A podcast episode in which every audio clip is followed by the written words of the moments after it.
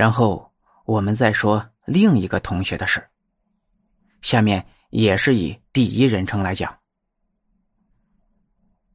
我的一个高中同学，他母亲是佛教弟子。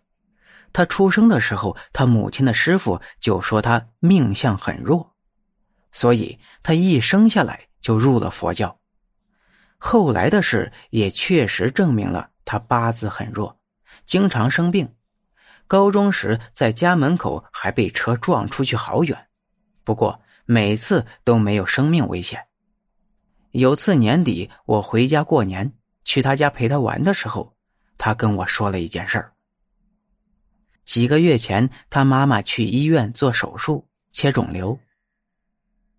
手术后病床满了，就把他妈安排到了烧伤科的病房去住。一天晚上，他去陪护，和他妈睡在临床，屋里当时还有几个人一起。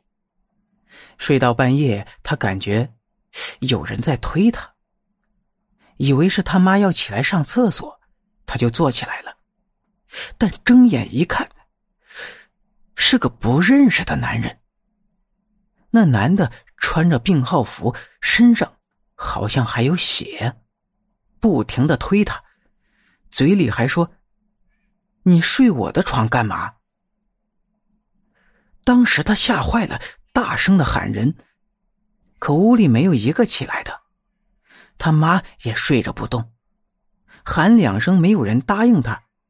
他也知道是遇到了什么，就赶紧闭上眼睛念《法华经》。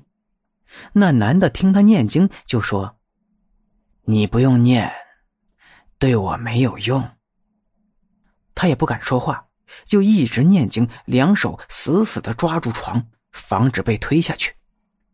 过了好一会儿，推他的力气渐渐的弱了，又等了一会儿，没了动静。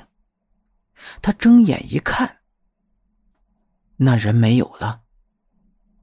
他赶快叫醒他的妈妈，他妈一下就坐起来。他把刚才的事情跟他妈妈讲了一遍，他妈说刚才自己觉得浑身发冷，但就是醒不过来。但是隐隐约约好像听到，听到你喊我了，可我就是没有办法醒来。到了第二天。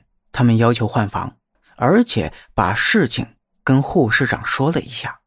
护士长还叮嘱他们，千万别跟其他的病人说，怕引起恐慌。